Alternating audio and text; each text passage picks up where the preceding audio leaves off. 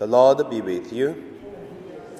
A reading from the Holy Gospel according to Matthew. Jesus said to the crowd, Woe to you, scribes and Pharisees, hypocrites! For you lock people out of the kingdom of heaven, for you do not go in yourselves, and when others are going in, you stop them. Woe to you, scribes and the Pharisees, hypocrites! For you cross sea and land to mark to make a single convert, and you make the new convert twice as much a child to, of hell as yourselves. Woe to you, blind guides, who say, Whoever swears by the security is bound by nothing, but uh, whoever swears by the gold of uh, secretary is bound by the oath. You blind fools, for which is greater, the gold or the secretary that has made the gold secret? And you say, Whoever swears by the altar is bound by nothing, but whoever swears by the gift that is on the altar is bound by the oath. How blind you are! For which is greater, the gift or the altar that makes the gift secret? So whoever swears by the altar swears by it and by everything on it. And whoever swears by the secretary swears by it and by the one who dwells in it. And whoever swears by heaven swears by the thrones of God and by the one who is seated upon it. The Gospel of the Lord. So today, in my meditation, I would call it. Uh, simple hypocrites and holiness. So today, that is the woe to you, scribes, Pharisees, hypocrites. That is uh, totally seven. Today we only read half of them. Seven woe to you. And I also want to say the Pharisees and scribes are wrong. It is true. They really did something wrong, like what we just read. The biggest wrong or hypocrites, it is uh, because they take the worldly thing more important than the holiness things. They replace the worldly things to God things, or they using worldly things replace the God, and uh, leading the people to go to the world, but not helping the people to go to God. That is the reason why Jesus got quite uh, angry, say to woe to you. But at the same time, the scribes and the Pharisees, they are not only leading people to the wrong direction, but uh, give a name of the holiness and in God's name to do such things. That is why Jesus used the words woe and also used hypocrites. So even we say it is true Pharisees does such things, but also I want to say not all the Pharisees did that. It is because of the time of Jesus, and then there is the environment in such way, become a popular way.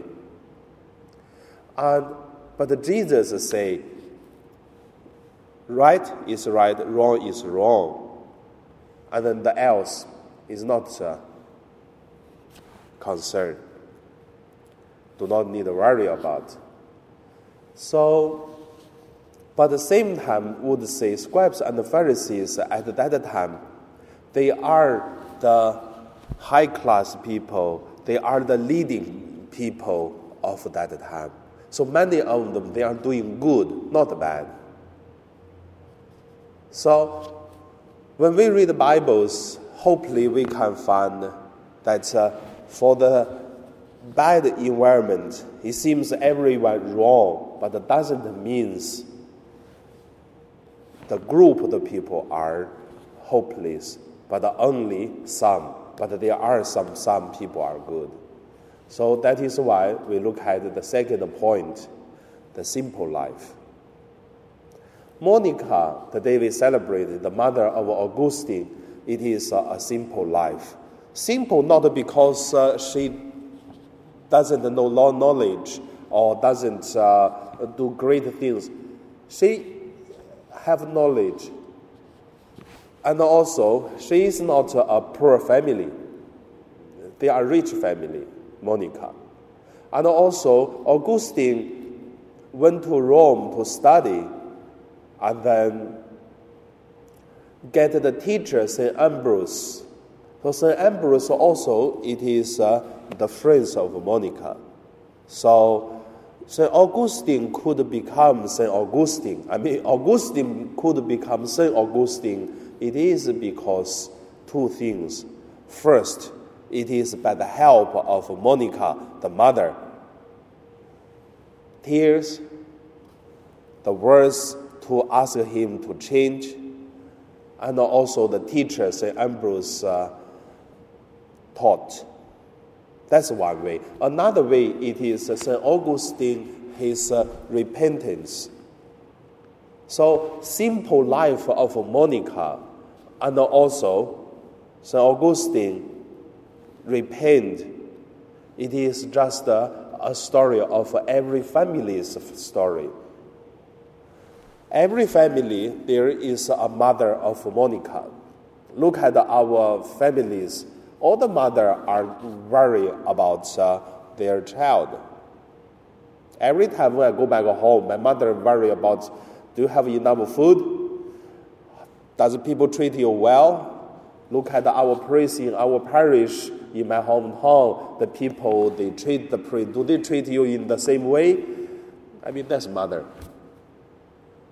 Simple, worry all the time think the is always have a problem outside and want to help help.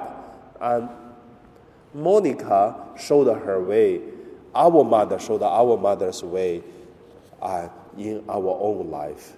But however, all the mother are simple. It is because love and blended because of love. And also, the holiness of Monica, I believe it is uh, do not give up the prayer with the tears. Pray for the repentance of Augustine. So, from this uh, worldly mother, we have another mother as a Catholic, Our Lady Mary. And also, it is uh, helping us to repent at the time when it is the need. So, the third point about the holiness, I would say, as a Catholic, we have uh, Our Lady Mary, and we used to pray to Our Lady Mary. And also, we know that the hypocrites of each of us, and also we have the guide of God.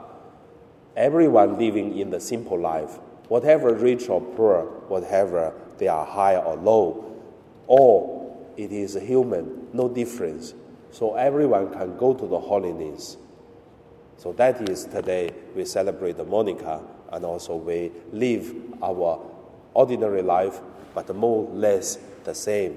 So hopefully that uh, we can be like uh, St. Augustine. When it's a need, we need to repent. And now we pray.